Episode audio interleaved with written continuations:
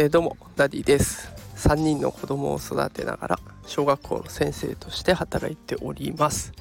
このラジオでは子育てとか教育を楽にできるそんなヒントを毎日お送りしております。さあ、えー、昨日の放送でもうお聞きになられた方は、えー、ご存知だと思いますが今ね妻の実家の方に帰省しておりまして、はい、すごくのどかなところでね田んぼが一面囲まれているような田んぼに囲まれているようなそんな状況でお送りしております。今、えー、農業用のトラクターっていうんですかねいろいろ動いてる音がしたりとか周りでトンボが飛んでたりとか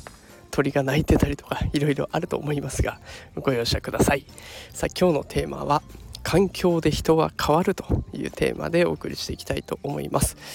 でこのねあのせっかくこうやって普段とは全然違うすごくのどかな場所に来たのでねそこで感じたことを今日は放送していきたいなと思います。まあ、あのそんなに大した実りのある話ではないのでゆるゆる聞いてもらえたらと思います。えーと、この田舎に来てみて分かったことですかね、えー、メリットデメリットあるなと思いました、えー、メリットについては2つ。ゆったりした時間で生きていくことができます。それからデジタルデトックス。これ簡単にできます。でもう一方でデメリットだなと思ったところですが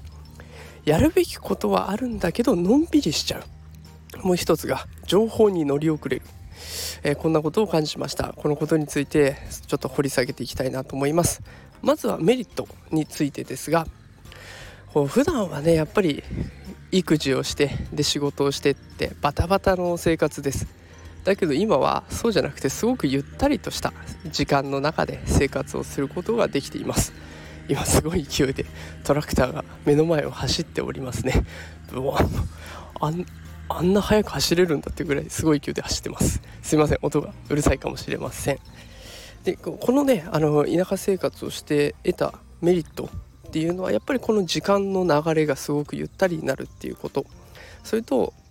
外で子供と遊ぶ時間は当然あるわけなのででそれによってねデジタルデトックスがまあ簡単にできちゃってるなっていうところです。いつもだったらねツイッター発信してインスタやってこうやってノートやノートとかスタイフを配信してとかっていろいろあれやってこれやってとか考えてるんですけどなかなかねそれをまとまった時間も取れないので、まあ、デジタルデトックスをしている最中という感じになっています。でこれがデメリットにもなるなと思います。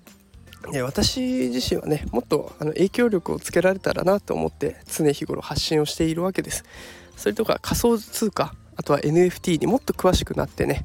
こう資産運用したりとかコミュニティに入ってもっといろんな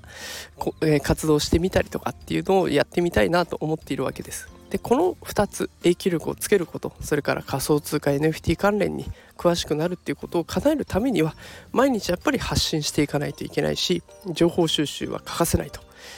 でデジタルデトックスをしちゃうとこれができないというね何とも言えない微妙な状況に今入っているというところです。でこのゆったりした生活も自分の目標を叶えるために毎日努力する生活も結局どっちかっていうと私は後の方自分の目標を叶えるために毎日頑張っていく生活の方が合ってるなと思いました。だけどそれって全員が全員そういうわけではないと思うのでその人に合った性格に合った方を選べばいいのかなと思います。もしかしたらゆったりした生活がしたいなって思う方もいらっしゃると思うのでそういった方はね本当に田舎暮らしすごくおすすめですね。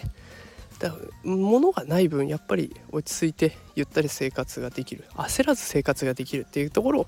感じました。なのであのそんな風にゆったり生活したいなと思ってる方そんな地方移住というか、えー、ちょっと都会の喧騒から離れて生活してみるっていうのもおすすめなのでちょっと考えてみてはいかがでしょうかというところで今日は、えー、自分のね、えー、生き方環境によって人は変わっていくんだよっていうところを紹介させていただきました。また明日も放送していきたいと思います。よかったら聞いてください。それでは今日も最後まで聞いてくださってありがとうございました。それではまた明日会いましょう。さよなら。